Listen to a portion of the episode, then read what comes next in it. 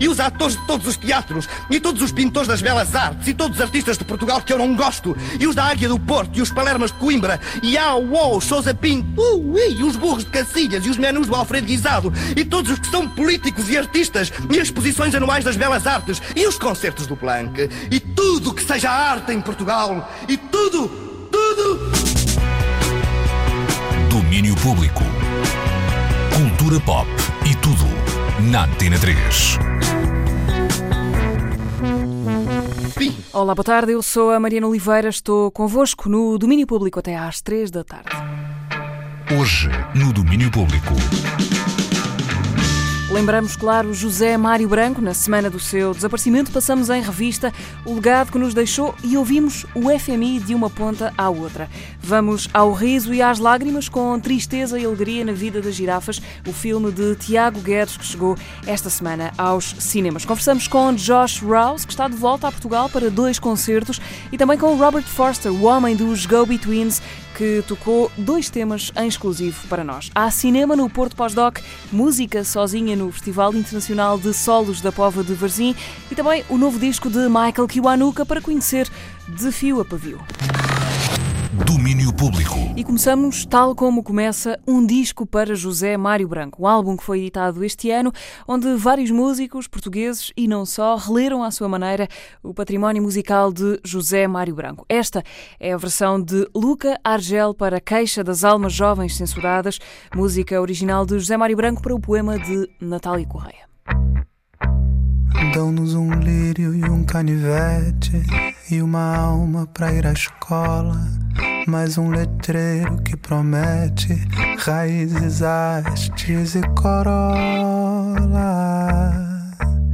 Dão-nos um mapa imaginário que tem a forma de uma cidade, mais um relógio e um calendário onde não vai a nossa idade. Dão-nos a honra de manequim para dar corda à nossa ausência.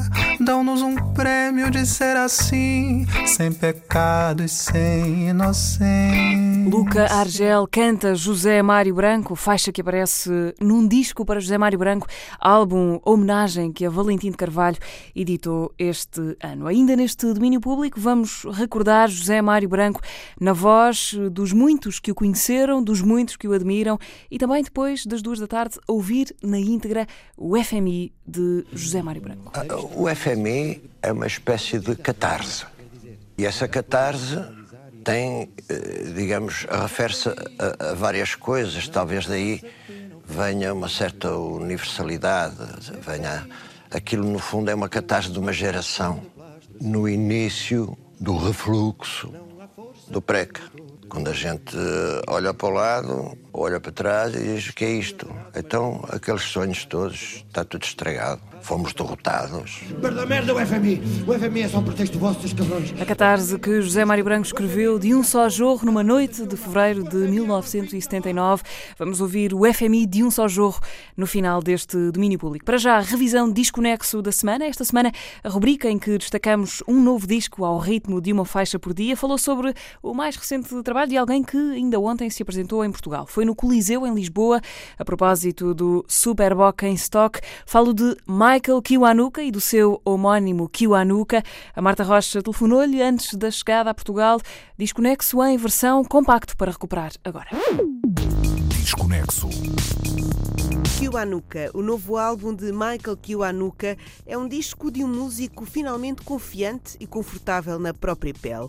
E essa confiança sente-se logo na abertura, onde ele abandona por momentos as baladas e o tom melancólico que normalmente empresta às canções. Não é que não goste desse tom, mas sentiu que este era o momento de criar algo diferente. You know, I've got a lot of songs that, that have like a melancholic feel and mid-tempo slow ballad style, which is my favorite kind of music, you know, stuff I love. But I thought it'd be good to have something that was, you know, more up, up, you know, a faster pace and a stronger kind of heavier feeling, just to do something different. So um, that was, but it was definitely part of that feeling. Um, confident to be able to do something like that was was part of well, yeah. Canções mais pesadas, mais aceleradas, uma coisa diferente a marcar o sentimento de confiança. Fazer canções destas faz parte desse processo de mudança e Rolling é uma dessas canções.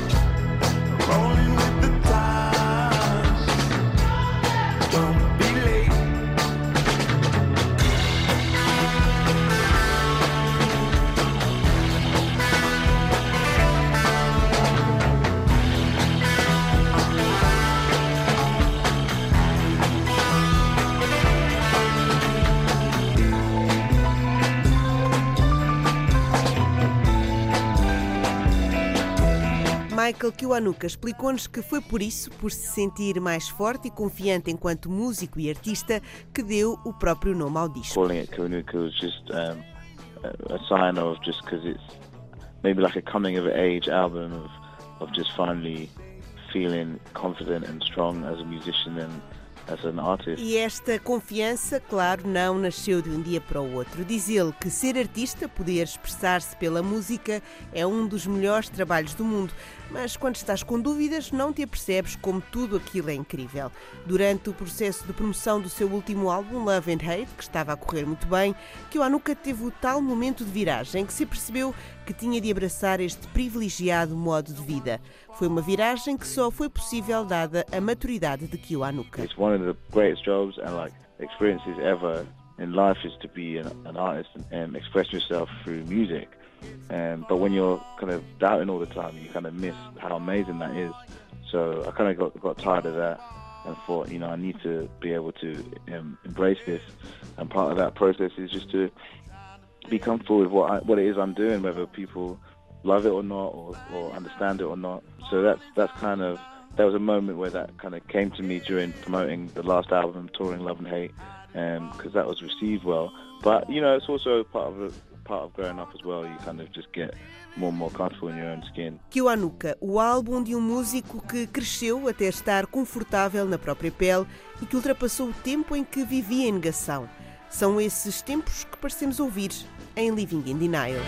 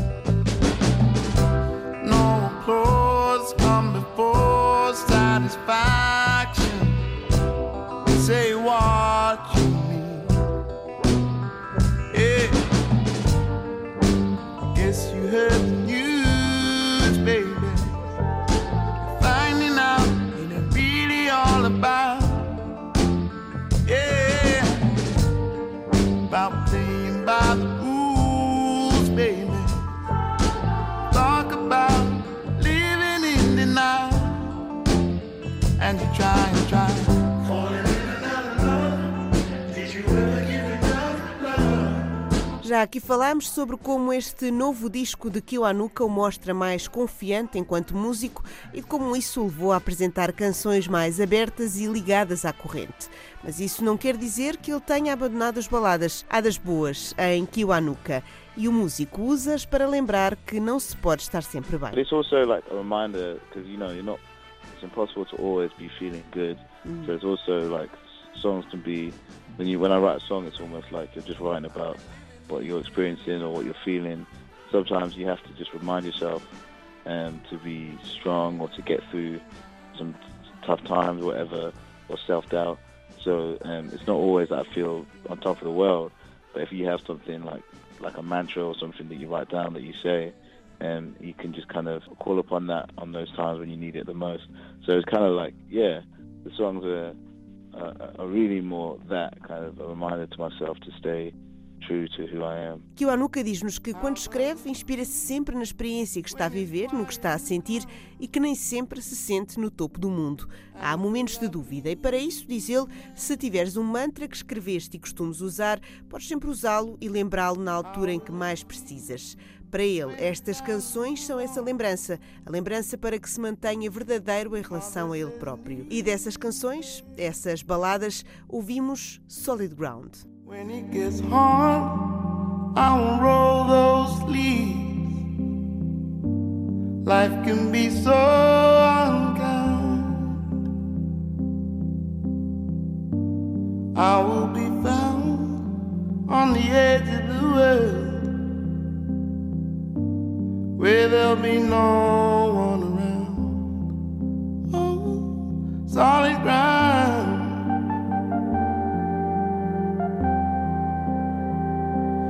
Solid ground.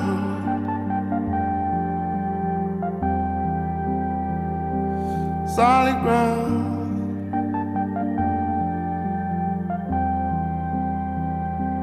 Solid ground.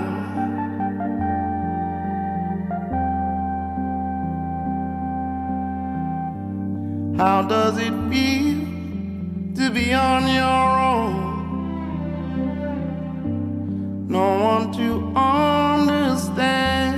Michael Kiwanuka escreve sobre o que vive e por isso num álbum como este que marca uma mudança no estado de espírito e na confiança do músico, as canções poderão ter se tornado terapia. Ele diz-nos mesmo que há sempre um pouco de terapia de cada vez que escreve uma canção. Every time I write a song, it's kind of a bit of therapy there. I'm always writing about something that I'm working on so that I can feel a bit better.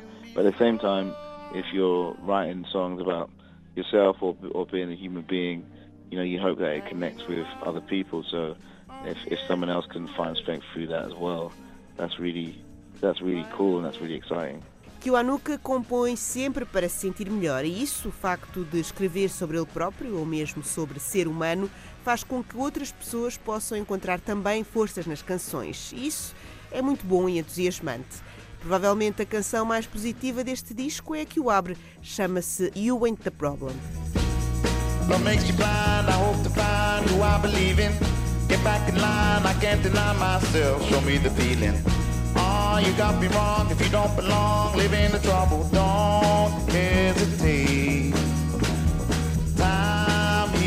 Pain. You ain't the problem. I live the lie, love is the crime. It's you I believe in. No need to blame myself, no need to die. I'm only human. I'm done, you got to put me on. I know if you come along, don't hesitate. Time heals the pain.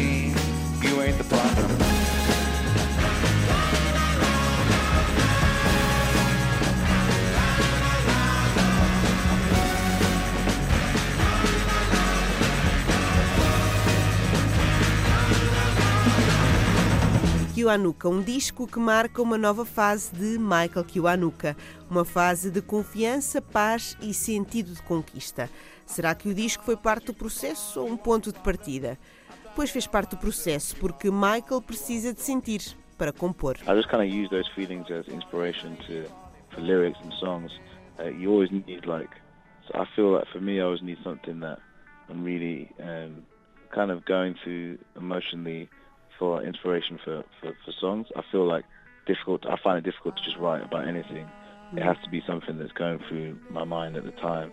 Um, and you know, as we were making the album, these thoughts were coming, so it became um, it became that in, during the process. Michael Kiwanuka foi vivendo e foi escrevendo e o disco tornou-se parte do seu processo de crescimento. Esta viagem ao mundo de Kiwanuka no disco Nexo termina ao som de I've Been Dazed.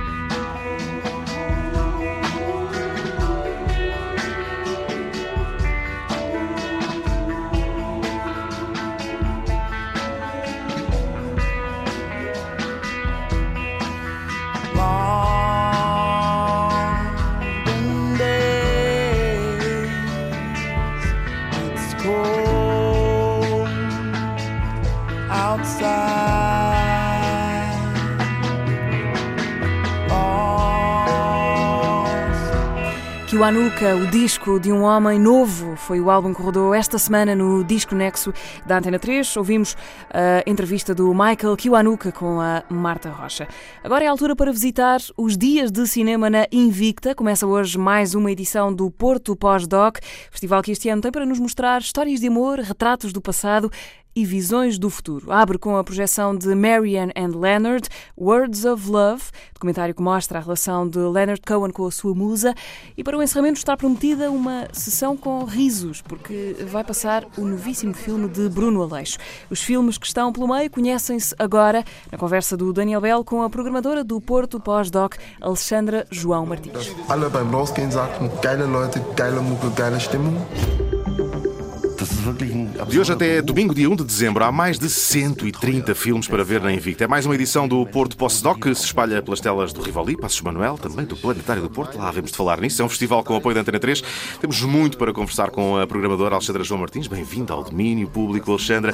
Muitos filmes espalhados por várias secções neste Porto Postdoc e por isso os, os destaques que vamos fazer, infelizmente, vão sempre ficar aquém do que é a totalidade do festival, mas vamos tentar pintar um quadro bem pintado. Eh, e eu quero perverter aqui um bocadinho a lógica e não começar a falar da competição internacional e começar a falar da secção Highlights. Isto porquê?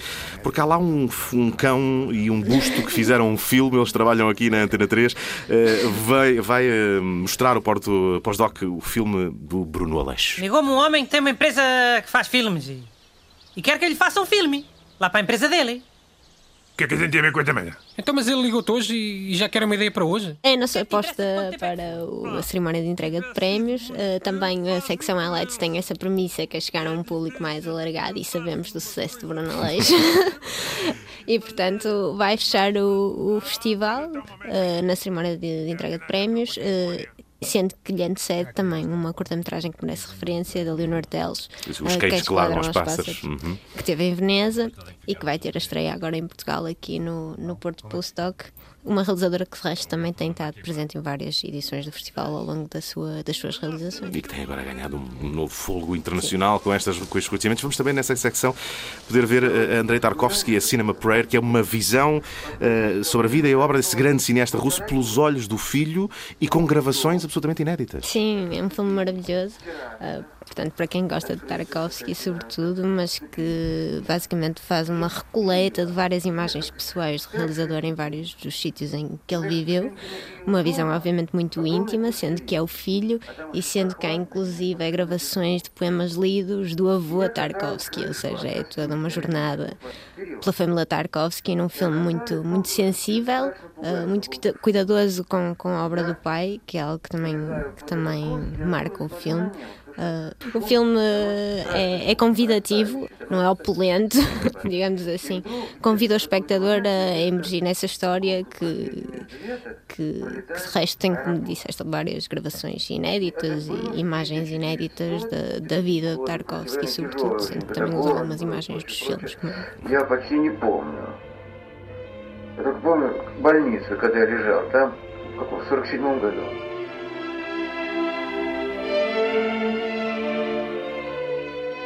Momento imperdível para quem, para quem gosta de Tarkovsky e também para quem o quer conhecer. Se calhar é uma ótima forma de o conhecer. Uh, agora vamos ligar-nos à música, secção uh, Transmission. Uh, é aqui que entram os filmes ligados à música e há um que é impossível não destacar, Alexandre. É o Marianne and Leonard Words of Love, o documentário do Nick Broomfield sobre essa relação de, de Leonard Cohen com a sua musa. I'm trying to learn some things about love. When your woman becomes her own content. And you become her content. That's love. The woman who inspired the songwriter and poet Leonard Cohen to write some of his best known work has died. Dearest Marianne, I'm just a little behind you, close enough to take your hand. É, é, um filme, é uma história de amor incrível, é um filme. Sim, é um filme sobre um dos maiores cantores de sempre, é obviamente do século XX também. Uh, para os fãs de Cohen é um, uma, estreia imperdível. Uh, também por isso fizemos questão que passasse na cerimónia de abertura do festival. Uh, como melómanos que somos, que e somos, temos esta ideia de transmission desde o início do festival. Gostamos de cinema e gostamos de música, e como tal, o Cohen não poderia faltar a esta festa do cinema. No num filme que de resto recua até os anos 60 com a com a relação do Leonardo e da Marianne nas Ilhas Gregas, com várias imagens de arquivo também dessa época, realizado por alguém que esteve muito perto deles uh, naquele tempo, o Nick Bromfield, e com testemunhos também de outras pessoas que participaram naquelas comunidades livres. É um testemunho de facto que, que, que a mim, por exemplo, me, leva quase. é um imã para, para eu ir ao cinema. Mas há outros ímãs aqui nesta secção, mais próximos de nós: Batida de Lisboa, Zé Pedro Rock and Roll e um punk chamado Ribas. Aqui duas homenagens a duas figuras que já desapareceram e uma outra também podemos chamar homenagem a um som que está a consolidar-se. Não é? sim, sim. O Zé Pedro e, o João Ribas são de facto duas figuras icónicas no panorama da música punk rock em Portugal. Deixa-me ver, meu, a sério. tinha um mau feitio do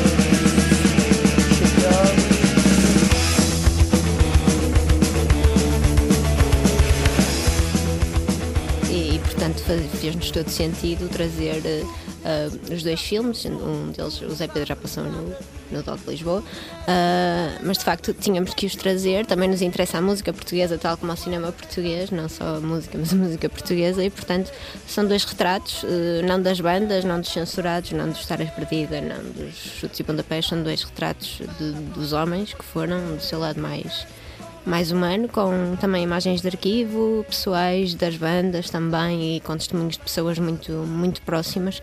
Um, e depois, claro, o Batida de Lisboa, que não é o, é o retrato do que está aí por vir dessa. Da ebulição que ainda Sim. está dentro da panela e a ameaçar Sim. transbordar, não é? Sim. E de resto, também deixa-me só fazendo aqui a ligação: o DJ Mabogo vai estar numa das festas do Porto Postdoc. Festas, festas, é preciso dizê-lo também que não se resume o Porto Postdoc a estarmos sentados no cinema. Há festas, depois sim, sempre. Festas todos os dias. E que estão sempre ligadas com esse dia de programação. Sim, é? sim. Uh, portanto, vamos ter o DJ Links no primeiro sábado, depois, uh, ou sexta ou sábado, não me recordo, mas uh, vamos ter o Arrogance Arrogance, que é o mentor das festas ácidas no Porto, assim também um fenómeno local engraçado. E também o DJ Mabaku no dia em que passa o Batida de Lisboa. Vamos para uma secção também não competitiva de obras faladas em português que inclui filmes muito interessantes. Eh, dizer só alguns: Sacavém do Júlio Alves, o Vitalina Varela do Pedro Costa, que está agora também em, em rebentamento constante, o Sol Negro do Amorim Fazendeiro. Eh, que secção é esta? Eh, qual é a intenção de colocar estes filmes?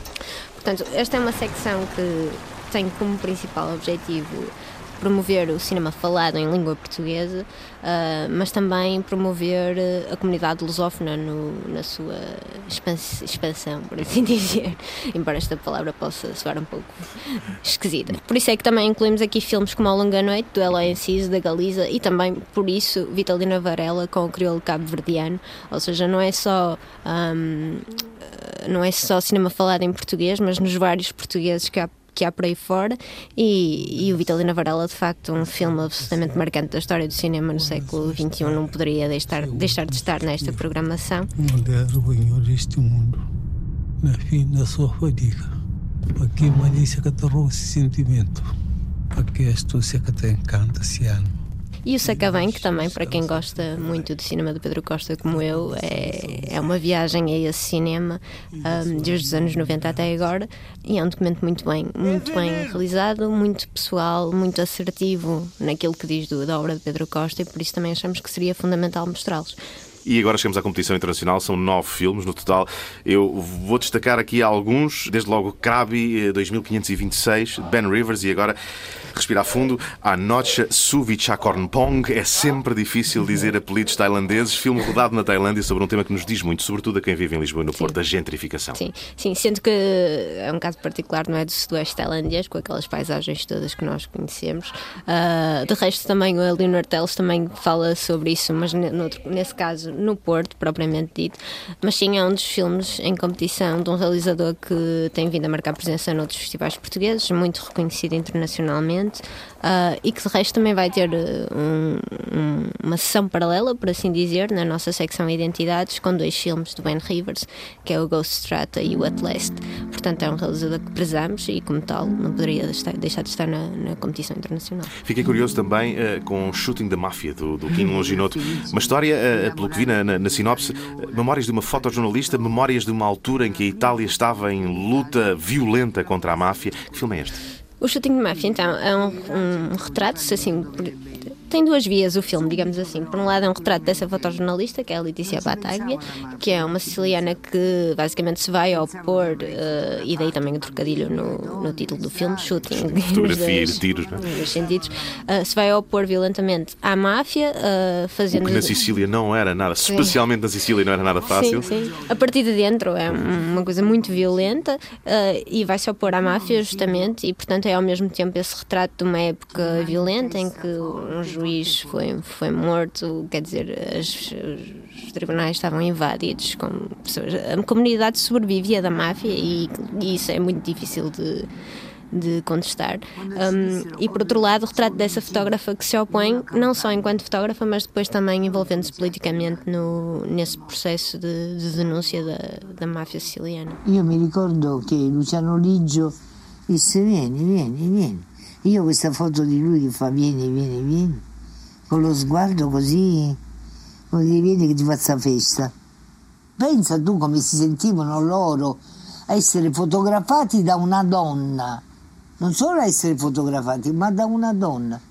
Questi mafiosi mh, di quell'epoca erano così pieni della loro autorità. Outra curiosidade que, que, que, o programa me trouxe quando o vi pela primeira vez, é um filme que passou décadas escondido, soterrado pela censura, daquele événement sans signification.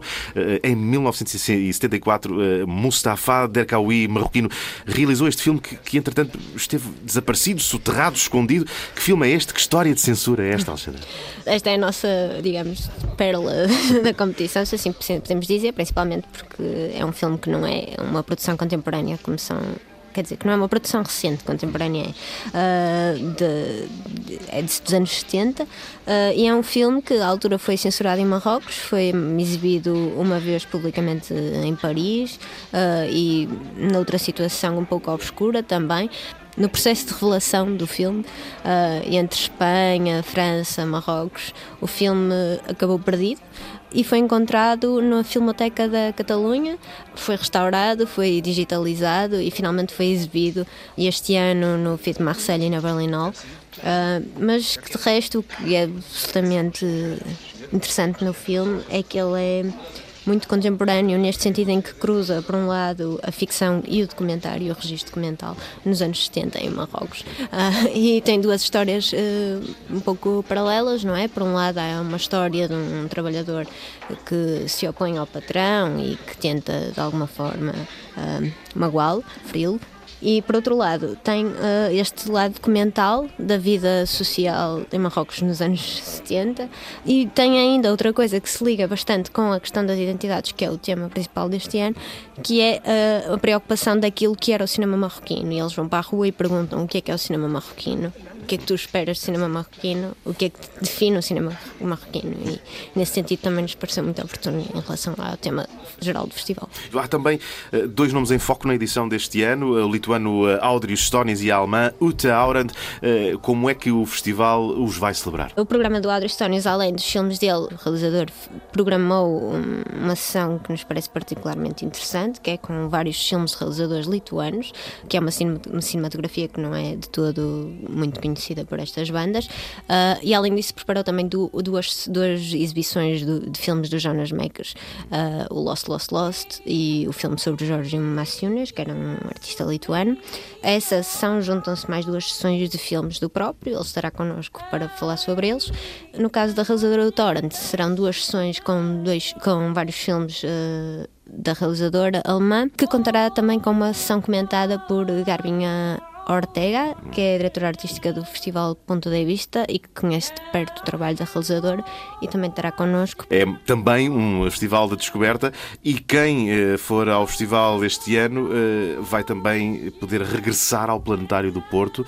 Filmes eh, em versão panorâmica, aquela lógica de cabeça para trás e toda a cúpula do Planetário projetar um filme. De onde é que surgiu esta ideia? Como é que surgiu esta hipótese de regressarem agora ao Planetário? E já agora, que filmes é que vamos ver projetados na cúpula? Essa é uma parceria que nós estabelecemos pela primeira vez o ano passado com o Planetário do Porto, Centro de Ciência Viva, uma instituição, por assim dizer, que faz parte da Universidade do Porto, e de facto é uma experiência bastante diferente, diversa daquela. Muito imersiva, no mínimo, não é? Sim, e muito diferente.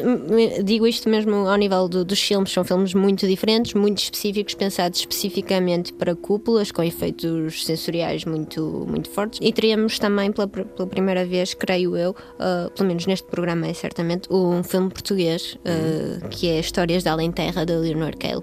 E portanto também vai ser interessante ver um filme português nessas condições. E há ainda, antes de terminarmos esta conversa, há ainda um olhar para os mais novos, há uma parte de serviço educativo também muito importante no Porto Pós-Doc. Sim, gostaria de destacar sobretudo, hum, há duas sessões para famílias uh, e temos, e outra coisa que nós criamos e que achamos que faz muito sentido são os bilhetes família, 5 euros e 4 elementos, duas crianças, dois adultos.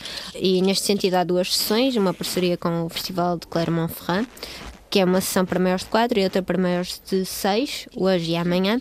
E depois, eh, amanhã também teremos às 5 horas um espetáculo audiovisual criado de raiz para o festival, que junta a Orquestra de Famílias de Matosinhos, que é o programa educativo da Orquestra de Jazz de Matosinhos, com a artista plástica Tânia Diniz vai incluir manipulação de imagem ao vivo, imagens de arquivo, uh, crianças, adultos e também uma pequena homenagem ao João Gilberto, pequena, pequenina, mas que vale a pena referenciar. Temos aqui um festival para todas as idades, para todos os gostos, para todas as descobertas, atrevia-me quase a dizer. Alexandra João Martins, programadora do Porto Pós-Doc. O festival começa hoje e, por entre muito que já se pode ver este sábado, eu volto a sublinhar. Eu destaco o documentário Marianne and Leonard, passa às nove e meia da noite no Rivoli, depois passa novamente no, no fim do festival, mas o melhor é ir mesmo ao site portopostdoc.com e verem o programa completo, porque nem eu nem a Alexandra vamos conseguir neste tempo chegar a estes mais de 130 filmes. Obrigado por teres vindo ao. Obrigada eu. Our great love to our country is greater than our hatred to our enemy. Love is our motive, not hatred. That's why we shall win. Os destaques do Porto Pós-Doc no dia de arranque do festival. Na próxima segunda-feira, a Antena 3 vai estar de olho nestes filmes com as reportagens do Ricardo Sérgio e do Paulo Castelo a partir da Invicta na nossa carrinha mágica que vai estar estacionada no Rivoli. Ao mesmo tempo, mas mais abaixo no mapa, em Coimbra, já começaram a percorrer-se outros caminhos do cinema português. O festival, organizado há 25 edições pelo Centro de Estudos Cinematográficos da Associação Académica de Coimbra, começou ontem, vai até ao próximo sábado. Na abertura, houve a atribuição de um prémio a Isabel Ruth, como homenagem e celebração eh, da sua carreira no cinema. Daqui a pouco, às três da tarde, vê-se Amor Quântico, a curta que marca a estreia de Paulo Furtado, Legendary Tiger Man, na ficção.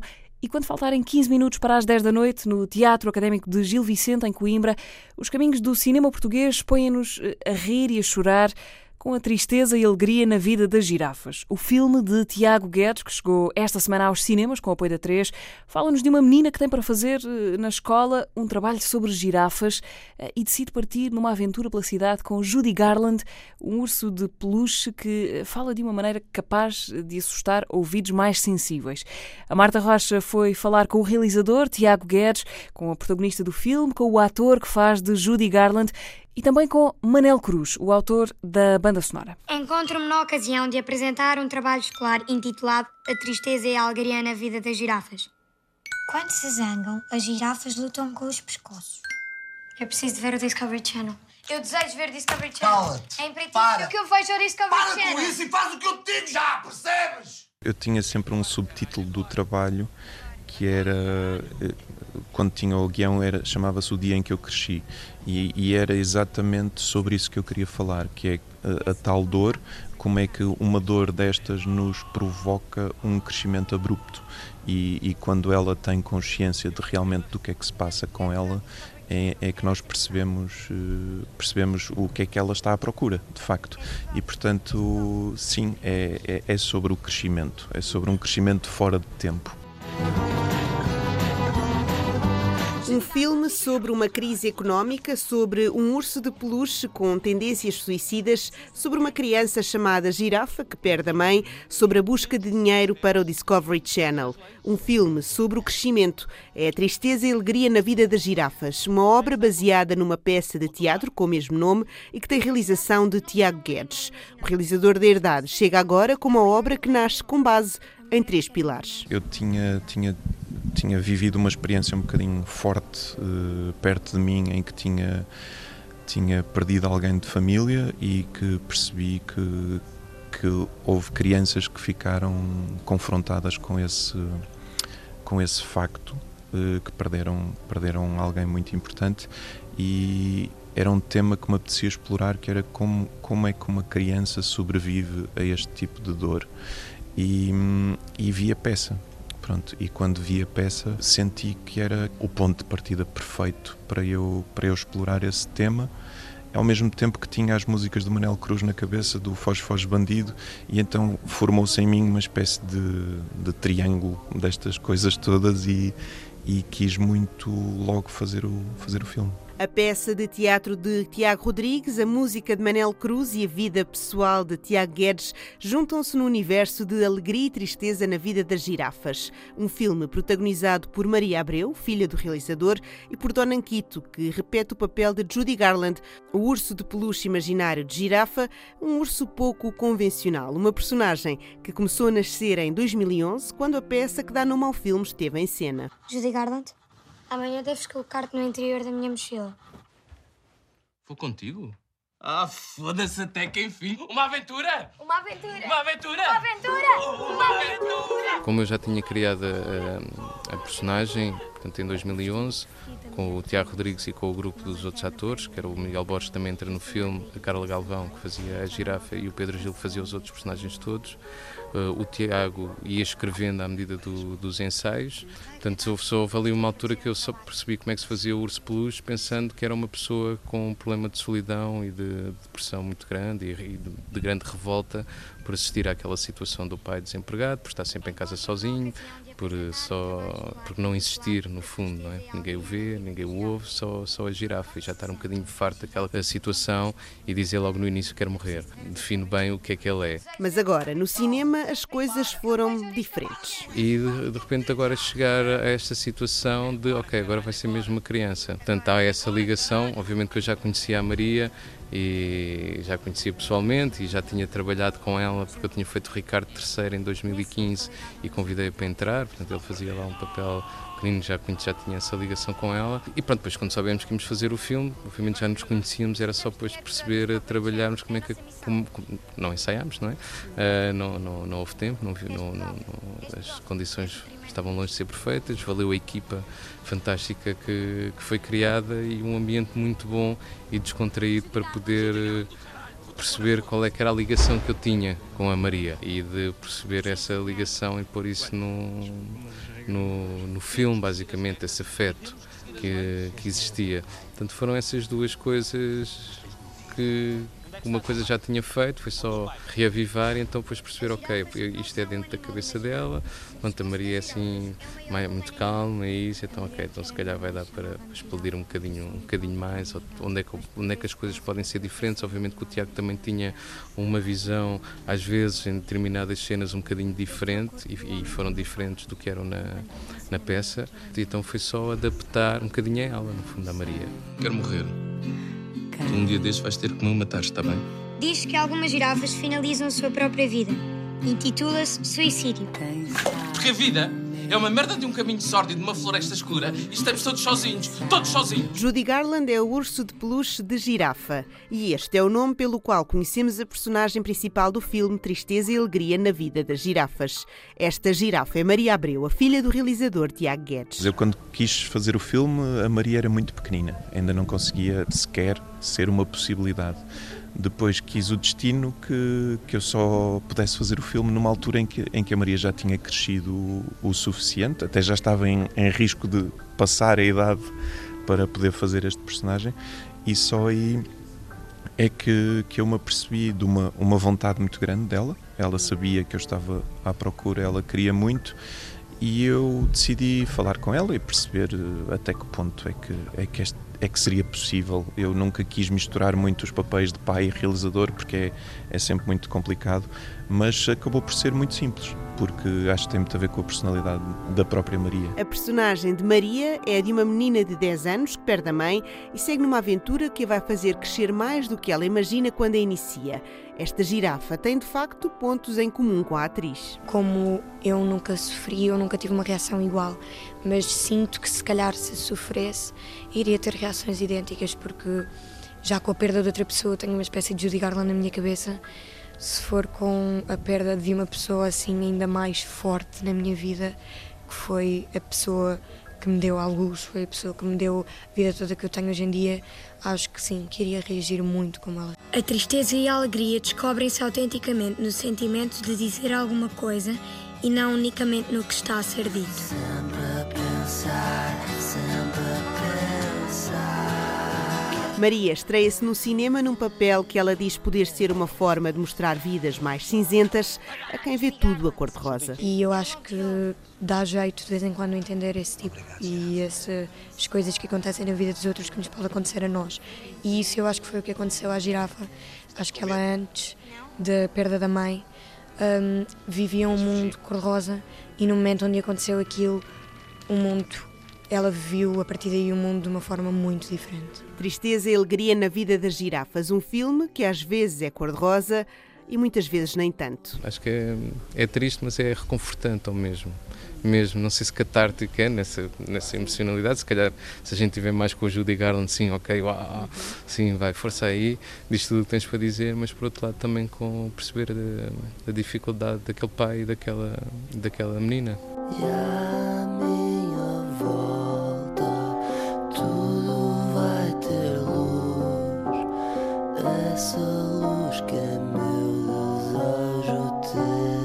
Como dizia Tiago Guedes, este filme assenta em três bases: uma história pessoal de morte na família, a peça de Tiago Rodrigues com o mesmo nome e a música de Foz Foz Bandido, projeto de Manel Cruz. Manel Cruz foi por isso chamado para a banda sonora deste filme e percebeu bem porque é que o mundo do bandido faz aqui tanto sentido. O filme tem este misto de, de, de, de realidade e fantasia também e de, épico e tosco. Uh, pronto, e de, de, ao mesmo tempo de retalhos que, que também o bandido tem, são um leque de situações, digamos assim, e ao mesmo tempo sabia deste, deste namoro do Tiago com o bandido, desta ligação que ele tinha ao, ao, ao disco que muito me honra, e, e havia essa vontade, sendo que da minha, acabou por ser um negócio entre nós de de criar aqui um compromisso entre a vontade que ele tinha de que o bandido fizesse parte eh, de uma forma concreta daqui do filme e a minha vontade também de fazer música para o filme mesmo. Então reduzir a, a, a, a ligação do bandido ao filme às canções, né? e depois na banda sonora tentar recuperar um bocadinho daquele universo, mas de, com, com temas uh, originais para ali. Né? É a música a fazer parte do universo do filme e o universo do filme a crescer com as músicas. Aliás, se, se tu reparares no filme, eu uso momentos em que as letras do Manel nos conduzem. Portanto, eu já sabia que estava a construir para uma união destes dois, destes dois universos, a peça de teatro e, e a música do Manel. E, e, tanto, tanto eu tinha uma ideia para um sítio e sabia exatamente o que ia fazer, como ia ao meu computador ver bocadinhos de músicas que nunca tinha usado, que fazia luz aqui, opa, isto era para aqui. Tantas coisas eu acho que tem mais a ver com a garimpa do que propriamente com, com um processo muito concreto de, de avaliação desses códigos entre entre as disciplinas. Não é? Tristeza e Alegria na Vida das Girafas, um filme agridoce que serviu de filme catarse para o realizador Tiago Guedes. Agora, ele espera que essa catarse chegue a muito mais gente. Uma pessoa tem sempre essa esperança, que é quando, quando estás a falar destes assuntos, para mim serviu. Portanto, para mim serviu para eu ir mexer em certos, em certos fantasmas e em certas dores e, e, e certos problemas. Portanto, se isso ajudar uh, quem tiver a ver ou se, se permitir de facto escapar de alguma forma, eu, eu, fico todo contente. E é de esperança que também falamos quando falamos da alegria e tristeza na vida das girafas. É um filme realizado por Tiago Guedes e protagonizado por Maria Abreu e Tonan Quito. Conta com participações de Miguel Borges, Gonçalo Waddington e Miguel Guilherme e tem o apoio da Antena 3. A mulher que era minha mãe chamava-me girafa porque eu sou muito alta para a minha idade. Mas por vezes penso que é para eu parecer um animal imaginário. Quem sabe eu nem vos quero bem. Este é o corpo do homem que é meu pai, enquanto pensa na mulher que era minha mãe. Quem sabe eu não sei. Quem sabe o medo. Vai correr tudo bem, girafa.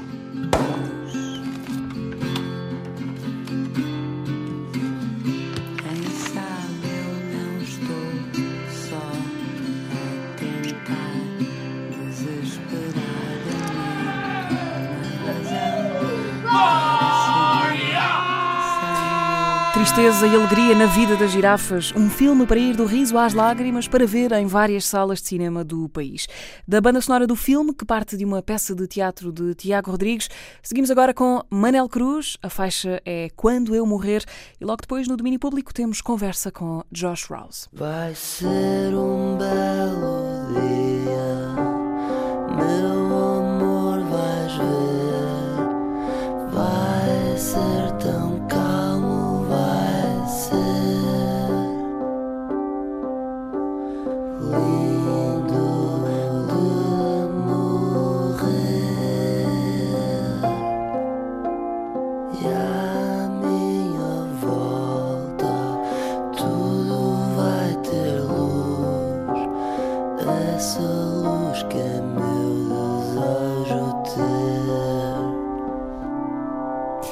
Manel Cruz, Quando Eu Morrer, faixa que aparece na banda sonora de Tristeza e Alegria na vida das girafas.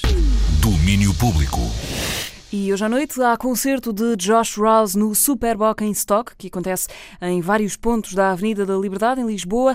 Na quinta-feira que vem ele vai ao Porto, concerto no Art Club, com o apoio da 3. A antecipação da vinda dupla de Josh Rouse a Portugal, contada agora pelo Bruno Martins. Para ser só um, mas acabaram por ser dois. Josh Rouse está de volta a Portugal em dose dupla, hoje à noite no Tivoli, em Lisboa, no Superboc em Stock, e depois na quinta-feira no Art Club no Porto. O cancelamento de Kevin Morby no elenco do Festival Avenida da Liberdade fez avançar o nome de Josh Rouse, numa altura em que começa a cheirar a Natal e em que Josh Rouse tem um disco novo dedicado precisamente à quadra natalícia. Tem por título The Holiday Sounds of Josh Rouse. It's kind of a thing. I've been writing a holiday song about every year for eight years. Tenho andado a escrever canções de Natal todos os anos há já oito anos. É já uma bela coleção. Por isso achei que era a altura de juntar tudo e fazer um disco. And I feel like it's something that it doesn't matter that it's Christmas or if it's March, the songs still sound really good. And Não interessa se é Natal ou se estamos em março, as canções soam-me muito bem. Mas liricamente, sim, são sobre a quadra natalícia. Não me sinto mais ligado ao Natal nesta altura da minha vida, mas gosto muito desta parte do ano, do tempo e da ideia do espírito de Natal. I like the weather and I like uh, the whole Christmas spirit thing. Yeah. Este disco de Natal é o sucessor de Love in the Modern Age, um disco de 2018 que apresentou um Josh Rouse um pouco diferente, menos folk, com muitos mais sintetizadores.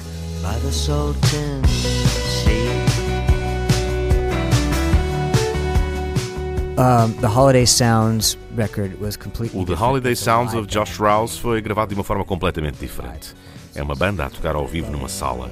Os instrumentos do Love in the Modern Age foram gravados um de cada vez e é um disco de computador com muitos sintetizadores e drum machines. completely different process. Yes.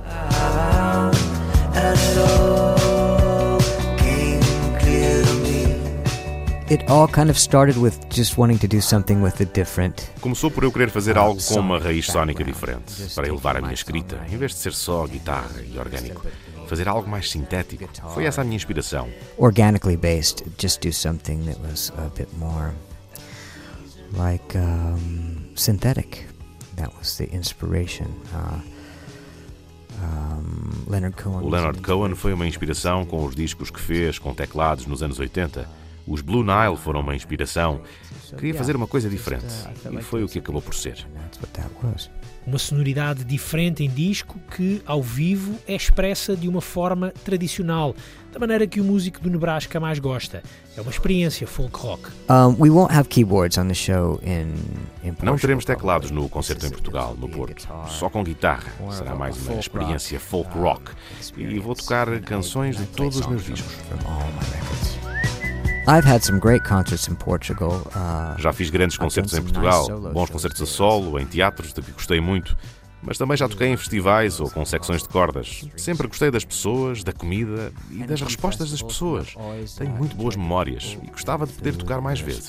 So yeah, I have a lot of great memories of playing there. I wish I could play there more. As boas lembranças de Josh Rouse das passagens por Portugal, já com as luzes de Natal a iluminarem este regresso. E já que o músico é tão fã da quadra, perguntamos quais são os discos favoritos de Natal. Uh, my favorite uh, Christmas record probably is o meu disco de Natal favorito uh, talvez seja o de Vince Guaraldi, uh, Charlie Brown Christmas. É o mais popular lá em casa há muito tempo. Outros mais recentes, o Sufjan Stevens tem feito bons discos de Natal. O Nick Lowe, o She and Him também, Mark Ozaleg. Muita gente tem feito bons discos de Natal, mas os meus não são canções tradicionais, são todas originais. Uh, Mark Kozalek has made a nice Christmas record. A lot of people do them. Mine are not traditional songs, they are all original. Hello, Porto. It's been eight years, and uh, I will be with my band in your fine city, celebrating the release of this new record, The Holiday Sounds of Josh Rouse, along with old favorites, uh, the 28th November. Hard Club.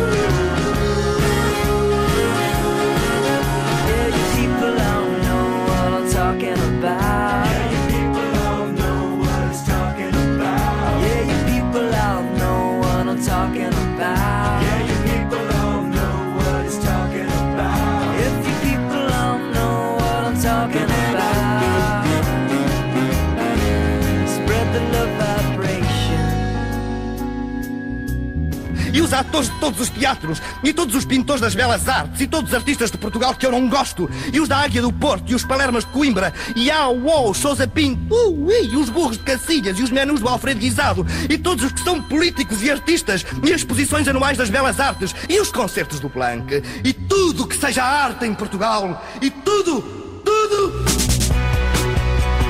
Domínio Público. Cultura pop e tudo na Antena 3.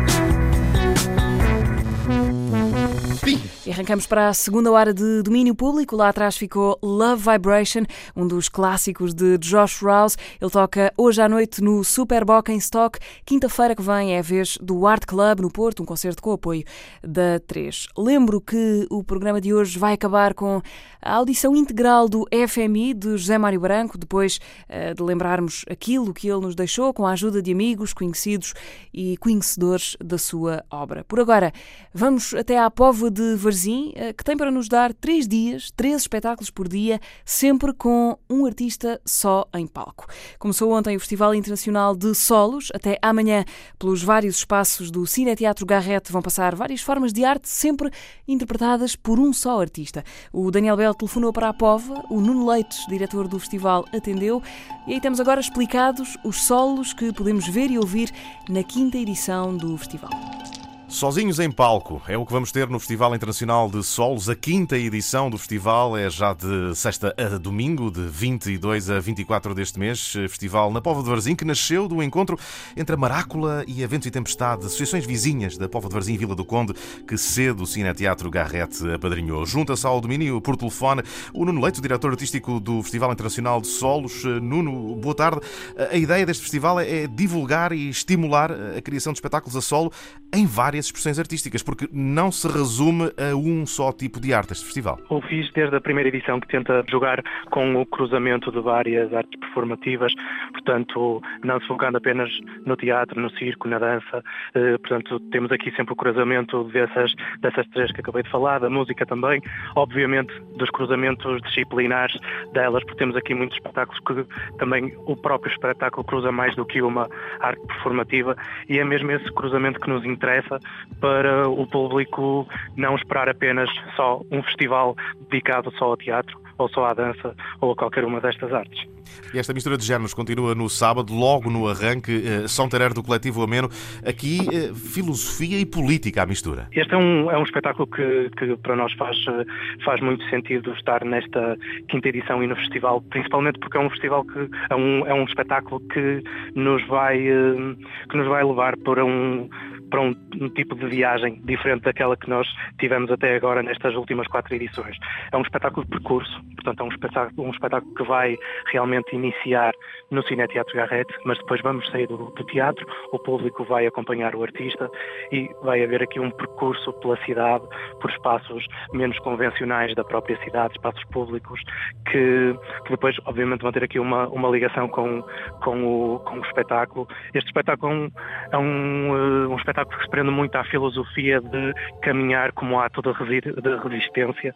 Portanto, esse ato de resistência, de caminhar, é exatamente o que o espetáculo nos, nos vai forçar a fazer como público e vai ser muito interessante porque estamos aqui a iniciar um, um tipo de formato de espetáculo diferente, um espetáculo de percurso. E depois desta caminhada regressamos ao teatro para ver a dança performativa de Janete Novas. Se pudiera hablar de esto, não haria esto. Ora, o que é isto? Este espetáculo de dança da, da, da Janet é, é uma, uma bailarina eh, galega, vai-nos trazer este, este espetáculo de, de dança também bastante performativo, eh, também interessante no sentido em que a dança aqui eh, é menos convencional do que normalmente a dança contemporânea que estamos habituados a ver, portanto vai ser muito interessante ver este cruzamento que ela também faz com outros tipos de, de outros tipos de formas de, de, apresentar o espetáculo, portanto não vai ser um espetáculo de dança totalmente convencional e, eh, e neste caso pronto, a sala principal eh, também nos ajuda a trazer esse contraste de um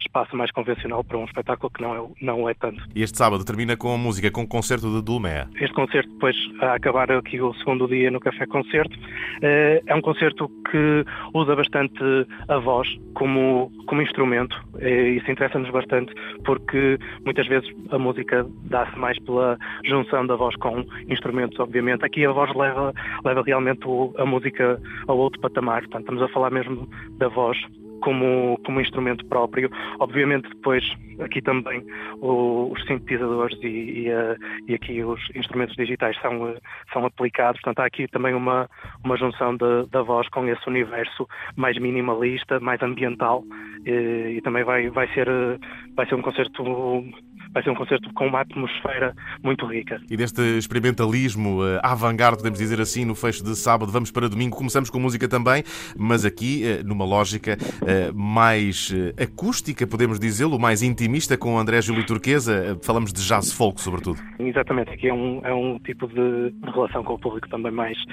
mais quente, podemos dizer assim, uma, um espetáculo mais acústico.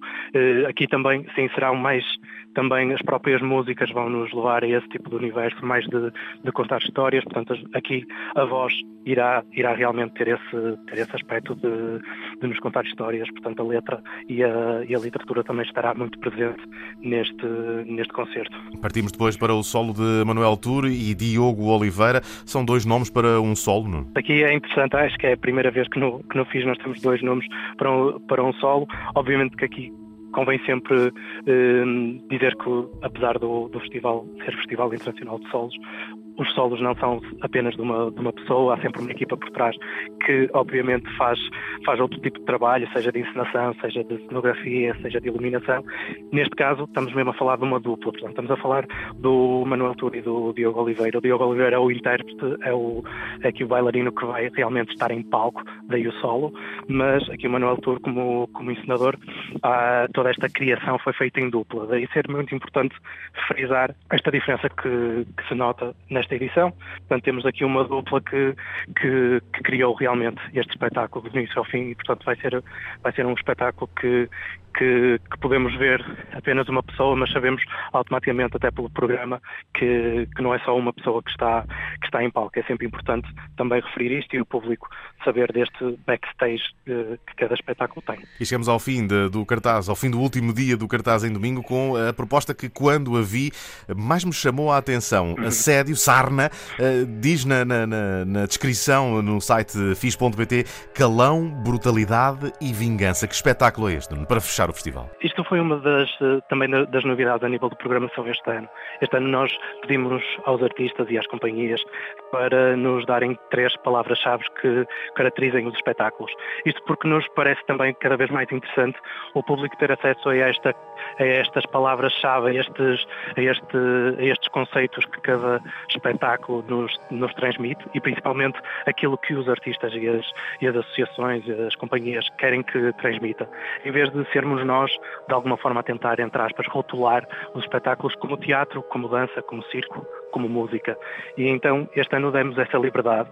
Realmente estas três palavras que, que a sério que escolheu para o, o Sarna eh, eh, encaixam como uma luva realmente no, no espetáculo. É um espetáculo muito cru, é um espetáculo que que, que, nos, que nos transmite muito, muito desconforto a toda, a toda a hora. Portanto, é, é, há uma luta constante durante o, o, espetáculo e o público recebe muito esse desconforto, recebe muito essa, essa brutalidade, do, neste caso do Pedro Frias em, em cena, que é, que é brilhante, e, eh, e vai ser um, um, ótimo, um ótimo eh, espetáculo para fechar aqui a quinta edição do, do FIS, do Festival Internacional de Sol. O convite está Sim. feito para todos os que quiserem, eh, para todos os que quiserem fazer parte da multidão, olhando para um palco com eh, uma pessoa só. Festival Internacional de Solos na Póvoa de Varzim, de sexta, começou sexta 22, termina domingo 24. Nuno Leites, diretor artístico, obrigado por todas estas dicas aqui no domínio público. Falta só dizer que também toda a programação se pode encontrar no endereço do festival fis.pt. É isso, não é? Exatamente. E também, para além do fis.pt, Facebook, redes sociais, também estamos sempre presentes com, com a programação eh, e, obviamente, os bilhetes também já estão à venda na bilheteira online. A quinta edição do Festival Internacional de Solos, apresentado pelo Nuno Leites ao Daniel Belo, acontece até domingo no Cine Teatro Garrete da Póvoa de Varzim. Domínio Público. E seguimos com um solo do Daniel Belo, tudo por causa da passagem de Robert Forster ontem à noite no Passos Manuel do Porto e esta noite no Music Box em Lisboa. A plataforma Gig Club organiza estes dois concertos em Portugal com este australiano que durante anos foi a voz dos Go-Betweens, agora a solo. Robert Forster editou em março o seu sétimo álbum, chama-se Inferno. Nessa altura passou por Lisboa e nessa altura o Daniel Belo encontrou para uma conversa e também para gravar ao vivo, em exclusivo para a Antena 3 duas músicas desse novo disco. É essa conversa de março que recuperamos nos próximos minutos no domínio público. Um encontro numa tarde de sol em Lisboa. O australiano Robert Forster passou por Portugal para uma série de entrevistas de promoção ao seu novo álbum a solo. Ele há de voltar em novembro para dois concertos em Lisboa e no Porto. O novo disco, Inferno, saiu no início do mês e assinala o regresso da faceta mais pop do homem que durante anos foi o rosto e a voz dos The Go-Betweens. Forster continua orgulhoso do que fez na banda que formou em 1977 com o amigo Grant McLennan e que acabou de forma abrupta com a morte de Grant em 2006. Nessa altura, Robert já tinha editado quatro álbuns a solo. Música mais contida e introspectiva que a pop esfuziante que fazia nos Go-Betweens.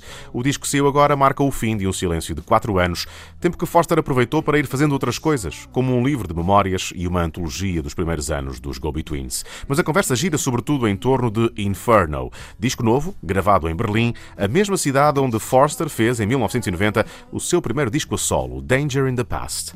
Por que este regresso à capital alemã? I chose it because the producer and engineer Escolhi Berlim porque queria trabalhar com o produtor e engenheiro de som Victor Van Vogt. Ele vive lá e tem lá o seu estúdio. Eu queria fazer um novo álbum, alguns na Europa, queria trabalhar com o Victor.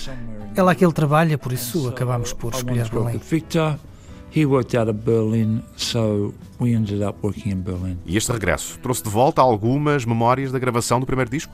Uh, not really. Um, Berlin in 2018 is quite different to Berlin in 1990 when I was there. Nem por isso. A Berlim de 2019 é muito diferente da cidade que eu conheci em 1990. Agora percebo a língua um pouco melhor, percebo Berlim um pouco melhor. A disposição da cidade e a forma como está organizada. Da primeira vez era tudo um mistério para mim. Chegar a uma cidade e não saber onde são os sítios e andas de um lado para o outro. Agora percebo Berlim. A única semelhança é o facto de também ter sido o Victor a gravar o primeiro disco e voltar agora a fazê-lo neste novo álbum. É o mesmo tipo de canções, o mesmo cantor e compositor, a mesma voz, mas fora isso foi tudo diferente. The same songs, you know, like I was the same singer-songwriter, same voice, um, but other than that things were different. Este álbum foi gravado com banda, tocando juntos. Como foi esse processo? The process was uh, we we tracked it as a four piece, um, which was Earl Harvin on drums, uh, Scott Bromley on bass. Éramos quatro no estúdio: Earl Havin na bateria, Scott Bromley no baixo, Michael Mulhouse num grande piano acústico e eu a cantar e a tocar a guitarra elétrica e acústica, e foi muito bom. Apesar do Victor ser um engenheiro de som fantástico, muito técnico e com uma percepção de som incrível, o álbum é no seu âmago o registro da performance dos músicos, e acho que isso se ouve. Podemos pôr muitas coisas bonitas em cima, mas a base do disco são quatro pessoas a tocar. Foi tudo feito muito rapidamente, gravamos a parte instrumental das músicas em quatro dias, depois passámos cerca de dez dias a gravar pormenores e arranjos. Nessa altura veio também a Karen Baumler para cantar, tocar violino e glockenspiel. Basicamente é a performance dos músicos ligeiramente melhorada com um pouco de tecnologia. Um, but it is. It's, it's primarily a performance record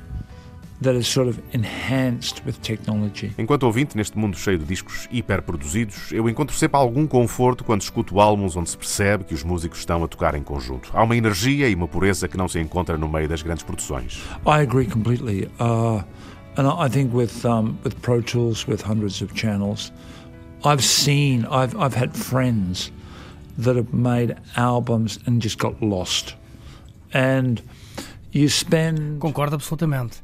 Acho que com o Pro Tools e a possibilidade de ter centenas de pistas numa canção, eu já vi amigos que se perderam na gravação do álbum.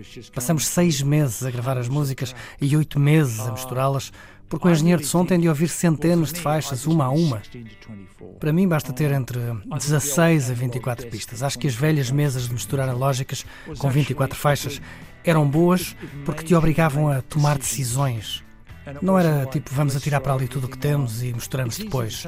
Isso significa que vais passar meses nas misturas. And we'll mix it later. It just means that you're mixing for months. Eu sou um cantor-compositor e acho que para músicos como eu, tocar ao vivo é uma grande ajuda. Se eu estivesse a fazer um disco de música eletrónica era diferente.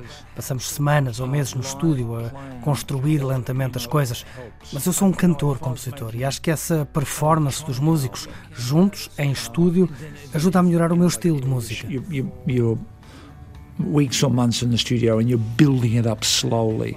But I'm a singer songwriter, and I think that amount of performance always helps that my style of music. E o trabalho com os músicos? O Scott e a Karen já são velhos conhecidos, mas como foi trabalhar com o Earl e Michael? I brought Scott and Karen, as you said, had, had played on Songs to Play and came from Brisbane, and so we did some rehearsal in Brisbane.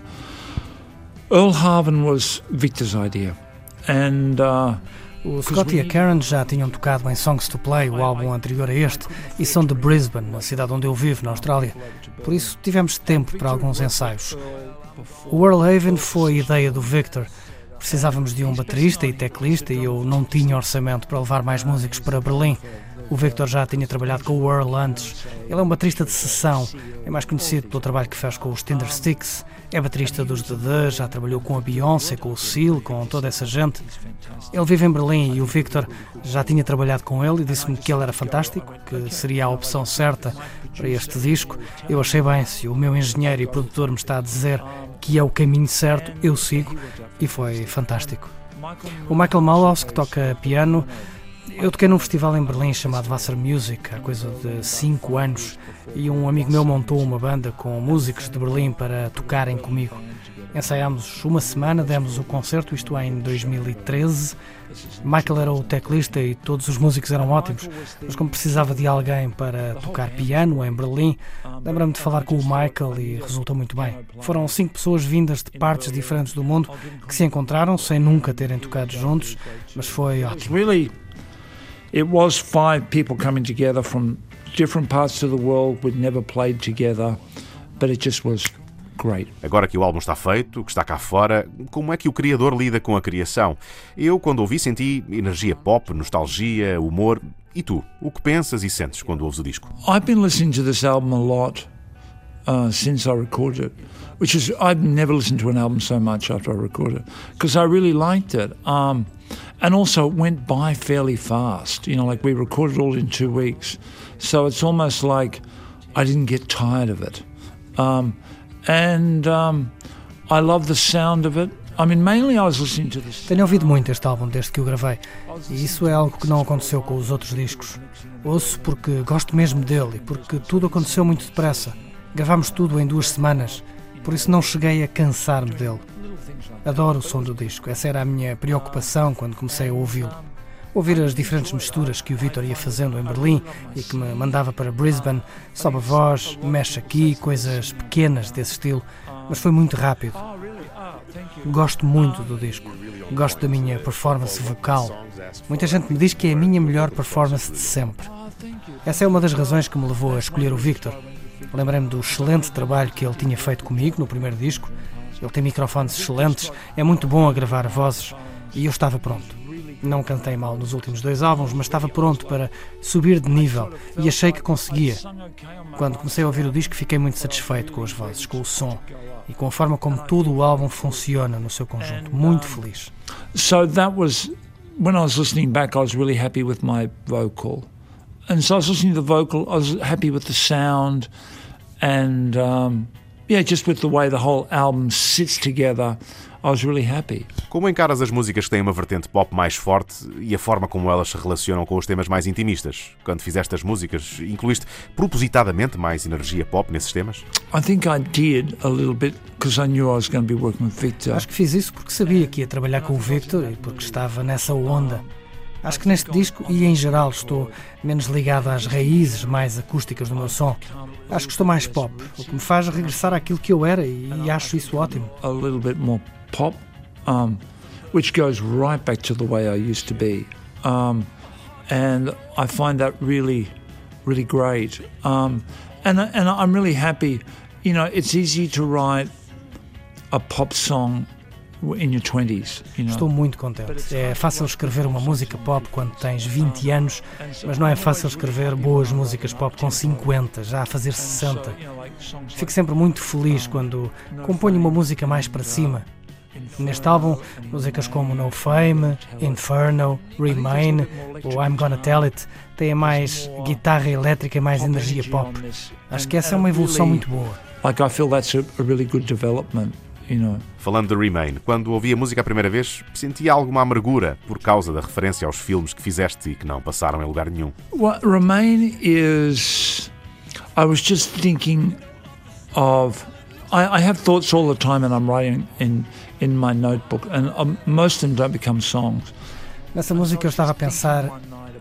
Eu aponto no meu bloco muitas das coisas em que penso e muitas vezes essas palavras acabam por se transformar em canções. Certa noite estava a pensar que houve tempos. Agora as coisas estão a correr-me bem. O Grant e eu tivemos tempos felizes com os Go Twins, estava muito feliz com o álbum anterior, o Songs to Play, estava feliz com as músicas que estava a escrever para este disco e pensei que houve tempos, especialmente no final da década de 1990, em que as coisas não me estavam a correr tão bem.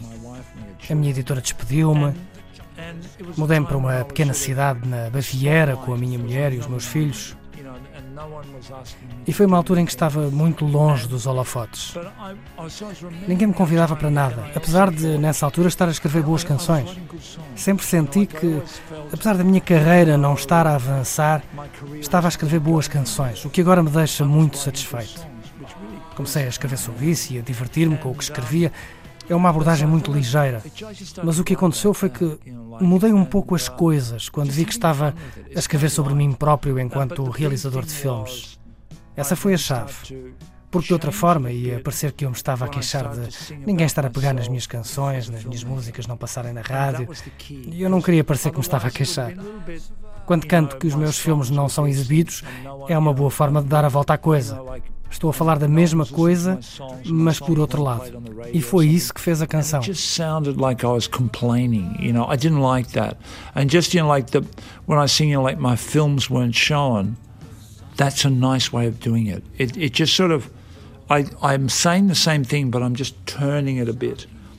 And that was the breakthrough with the song. One, two, three.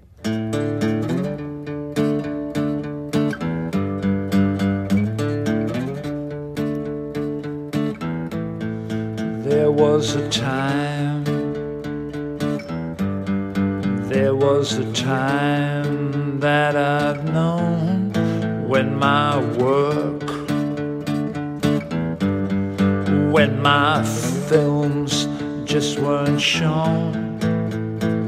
Big city screens, big city dreams remain. I did my good work while knowing it wasn't my time. Sometimes this world, sometimes this world has its cracks. I fell through, but I can do magic to turn backs. Big city screens, big city dreams remain.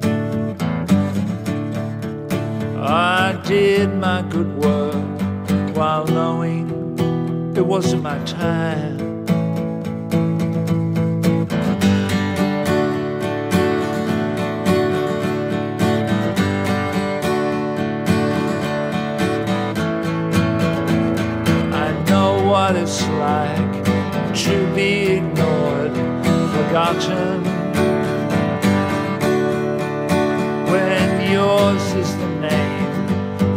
Doesn't come up too often.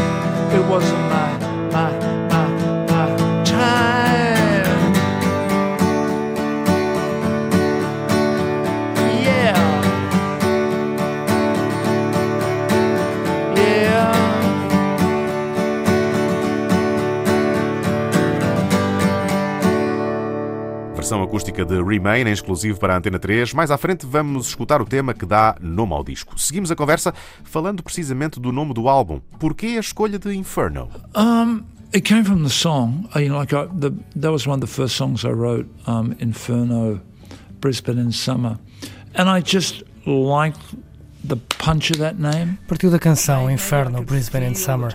Foi uma das primeiras canções que escrevi para este disco e imediatamente gostei do impacto do nome. Talvez já estivesse a sentir o tipo de disco que ia ser com o Victor na produção, mas isso foi anos antes.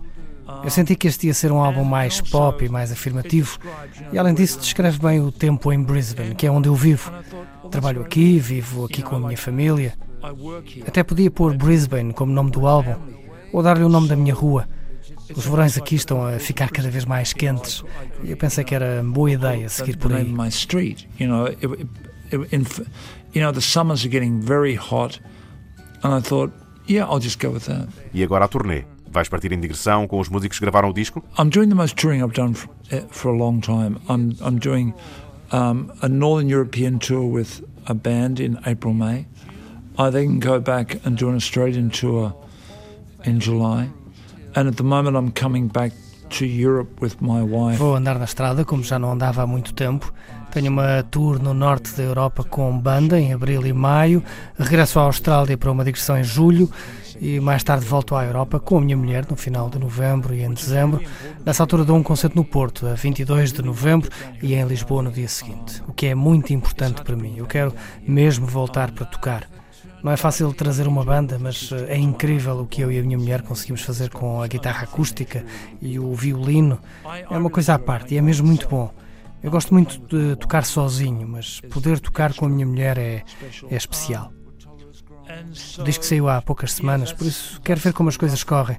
Nesta altura tudo corre bem. Tenho concertos e interesse como há muito não tinha.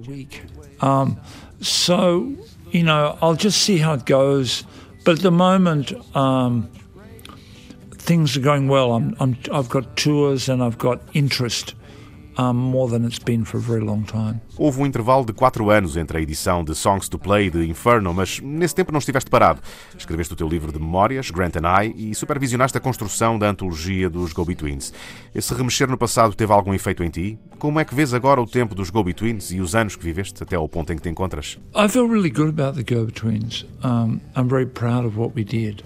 Um, I'm very proud of the recognition it's getting. More and more people are Sinto-me muito bem quando olho para os tempos dos uh, Go-Betweens. Estou muito orgulhoso do que fizemos, muito orgulhoso do reconhecimento que tem vindo a ter. À medida que o tempo passa, há cada vez mais pessoas a falar da banda, sinto-me bem. Como estou muito feliz com o que estou a fazer agora enquanto escritor de canções, com os meus álbuns a solo, Sinto que consigo regressar ao passado, mas não como se lá vivesse. Eu não ando em digressão com uma qualquer versão dos Go-Betweens. Isso acabou. Quando o Grant morreu, os Go-Betweens acabaram. Tudo isso permite-me voltar atrás e apreciar as coisas, organizar a antologia, escrever o livro sobre a minha amizade com o Grant e o tempo que passamos juntos, sem qualquer outro objetivo. Mal acabo de fazer isso, começo a escrever novas canções que sei que vão ser eh, gravadas e sei que estou muito feliz com os meus últimos discos. Acho que consigo apreciar tudo porque também estou a viver no presente. Acho que isso me ajuda a valorizar o passado. I think I can enjoy it all because I'm living in the present as well, and I think that really helps me appreciate the past, you know. One, two, one, two, three, four.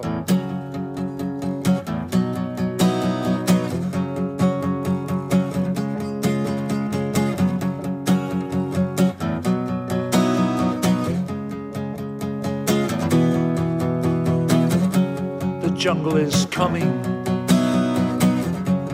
up to the door. The birds that are calling are hard to ignore. The heat of the morning has come too soon, and the rain that is falling is falling far away, far away up on the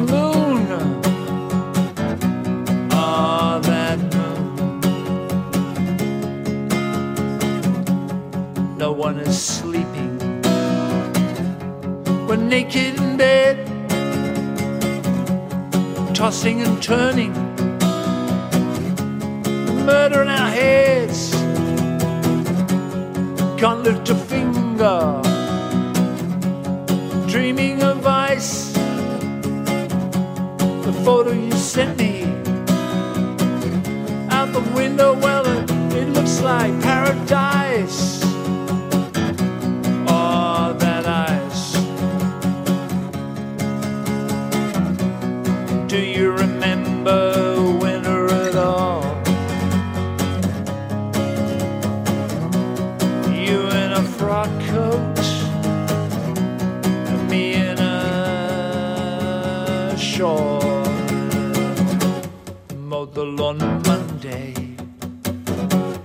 Grass a disgrace.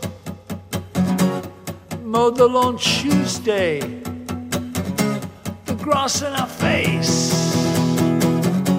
The jungle is coming. So is the drought. The people are screaming. Let me,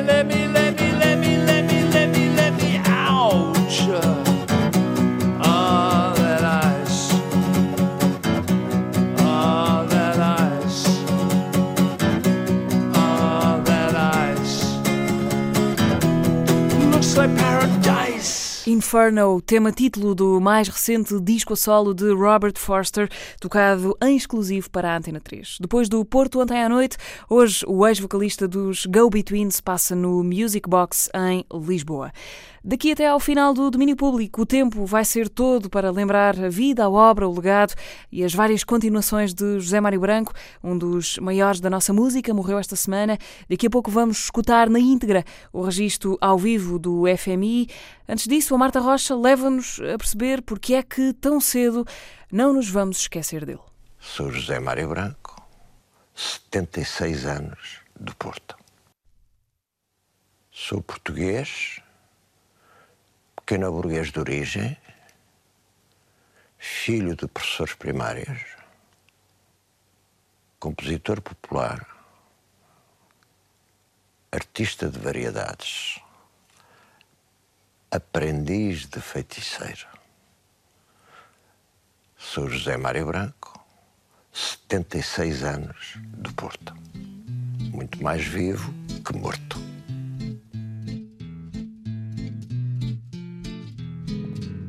Quando morre um artista como José Mário Branco, dizem os lugares comuns que não morre mesmo. Dizem que vive para sempre através da obra e do legado que deixa aos que o seguem.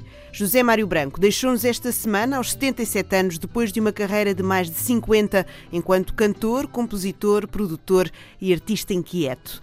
Tão inquieto que antes do 25 de abril de 74 esteve exilado em França. Aliás, foi ele que produziu o disco onde estava a senha para a Revolução, Grândola Vila Morena. Estava no disco Maio Maduro Maio, de Zeca Afonso. Ronda do Soldadinho, Queixa das Almas Jovens Censuradas, Mariazinha, Mudam-se os Tempos, Mudam-se as Vontades, A Cantiga é uma Arma, o FM FMI são algumas das muitas canções que marcam a história de José Mário Branco, tanto quanto marcam a nossa enquanto país. Ele e a música que criou foram livres, mesmo quando não era suposto. Ah, mas aqui, pá, eu tenho que. Não posso pôr este poema porque isto vai logo. Não podes pôr esse poema. Então o que é que a gente fazia com os nossos comunicados do movimento estudantil? Mandávamos à censura antes. Não tínhamos jornalinhos clandestinos. E eu já tinha aprendido a fazer discos como é que se faz um disco? Como é que se faz? O que é que é preciso? Onde é que se manda prensar? Como é que se manda fazer capas? Etc. Disse, não, pá, eu vou fazer um disco proibido à partida. Falei disto às associações para as quais eu andava a cantar e disse, olha, eu sou um teso, não tenho dinheiro, o que vos proponho é vocês comprarem-me, este vai custar X, comprarem-me alguns exemplares deste disquinho e pagarem confiarem-me o dinheiro antecipadamente. E assim se fez.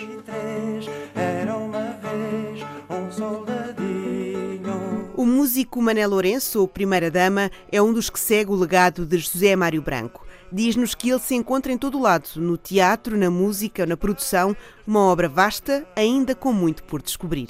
A música dele passa muito para lá daquilo que é uh, o contexto politizado das coisas e e, e, obviamente que a sua obra tem uma importância histórica nesse sentido, mas a sua expressão artística é, é muito despassa todas essas barreiras, não é? Esses muros, como ele diz na, na Companheiro, pá, ele já arrebentou essas barreiras todas. Só tem medo desses muros, quem tem muros no pensar, todos sabemos do pássaro cá dentro a querer voar. Se o pensamento for livre, todos vamos libertar. aquilo que ele deixou passa muito, passa muito para lá disso e acho que vamos estar ainda muitos anos a debater e a falar sobre, sobre a sua obra, porque ainda há muita coisa para, para dissecar. E na produção ele fazia magia. O músico Rui Pato, que trabalhou com Zeca Afonso desde o início, descreve assim o trabalho que José Mário fazia com as canções do Zeca. José Mário Branco faz então uma obra mágica. Mágica, aquilo que ele fez, transformando aquelas melodias simples que o Zeca tinha em verdadeiras obras de arte, uh, tudo. Uh, não há nenhuma canção uh, do Zeca que tenha sido, que tenha passado pelas mãos de Zé Mário Branco que não se tenha transformado numa verdadeira obra de arte. Dentro de ti, ó cidade o povo é quem mais ordena.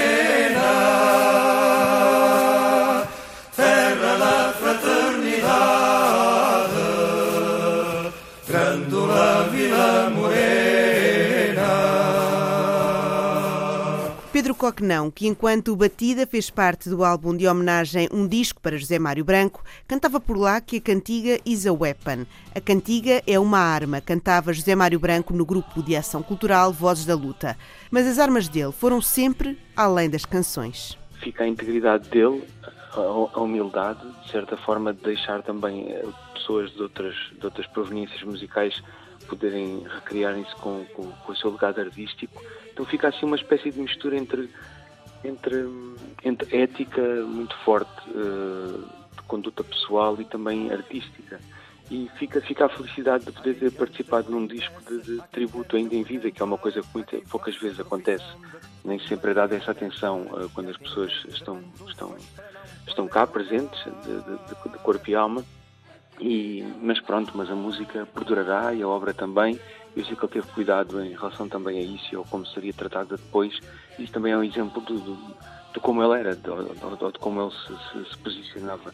Essencialmente para mim fica, ficam as conversas sobre ele e a associação dele sempre a situações muito, muito eticamente fortes e muito posicionadas e comprometidas com o que ele pensava em relação às coisas e uma relação muito equilibrada entre o que é a vida pessoal e o que é o, compromisso de um cidadão e de um artista com aquilo que tem que ser chamado de, de política e posicionamento sobre os assuntos sociais. Ética, palavra fulcral na vida e na carreira de José Mário Branco. Diz Capicua, para quem o músico foi sempre uma voz familiar, que a ética era para ele um dos três pilares da música. Tem a estética, a técnica e tem a ética, que é o que dá sentido a tudo, não é? Então, por isso mesmo, eu acho que essa dimensão ética de, de, de política e, e e, que está associada à música como, como uma ferramenta e como um megafone para as nossas causas é super importante e ele soube desde sempre uh, pôr-se ao lado dessa, dessa importância, não é? Não só dizendo que a cantiga é uma arma, mas como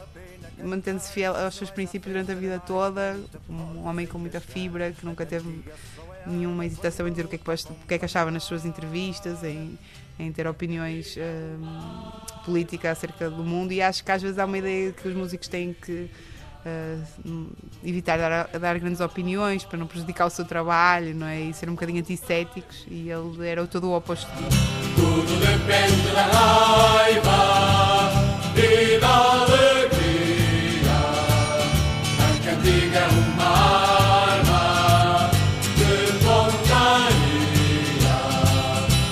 Uma arma eficiente, fabricada com cuidado, deve ter um mecanismo bem perfeito e oleado. E o canto, como arma, deve ser bem fabricado.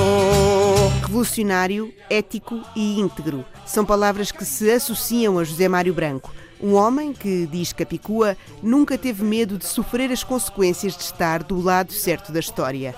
É este o legado de um homem que trabalhou sempre pela utopia, um legado que vai muito além das canções. E da alegria, a cantiga é uma arma de pontaria.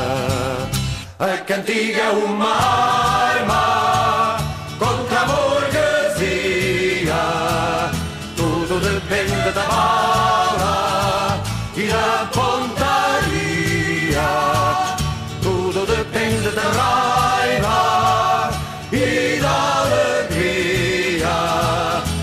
Cantiga é uma arma contra a burguesia. A raiva e a alegria de José Mário Branco com armas apontadas ao futuro. E agora vamos ficar daqui até ao final do domínio público com o registro desse objeto artístico estranho e fascinante chamado FMI. Ah, o FMI é uma espécie de catarse. E essa catarse tem, eh, digamos, refere-se a, a, várias coisas, talvez daí venha uma certa universalidade, venha aquilo no fundo é uma catarse de uma geração no início do refluxo do PREC. Quando a gente olha para o lado, olha para trás e diz: o que é isto? Então, aqueles sonhos todos, está tudo estragado. Fomos derrotados. merda o FMI. José Mário Branco, na entrevista dada ao Nuno Galpim para o documentário RTP da série Vejam Bem, que podem sempre rever no RTP Play. Lembro também que a edição desta semana do Paraíso Perdido, a rubrica de livros na Antena 3, foi também dedicada a este texto. Sem mais demoras, aí fica o FMI Façam boa viagem ao longo destes eh, cerca de 20 minutos de catarse de José Mário Branco, 77 anos, do Porto, muito mais vivo que morto. Vou, vou vos mostrar mais um pedaço da minha vida, um pedaço um pouco especial. Trata-se de um texto que foi escrito assim de um só jorro numa noite de fevereiro de 79, uh, eh, e que talvez tenha um ou outro pormenor que já não seja muito atual. Eu vou-vos dar o texto tal e qual como eu escrevi nessa altura, sem ter modificado nada. Por isso vos peço que não se deixem distrair por esses pormenores que possam já não ser muito atuais e que, não, que isso não contribua para desviar a vossa atenção do que me parece ser o essencial neste texto. Chama-se FMI. Quer dizer Fundo Monetário Internacional. Não sei porque é que se riem, é uma organização democrática dos países todos que se reúnem como as pessoas em, em torno de uma mesa para discutir os seus assuntos e, no fim, tomar as decisões que interessam a todos. É o internacionalismo monetário.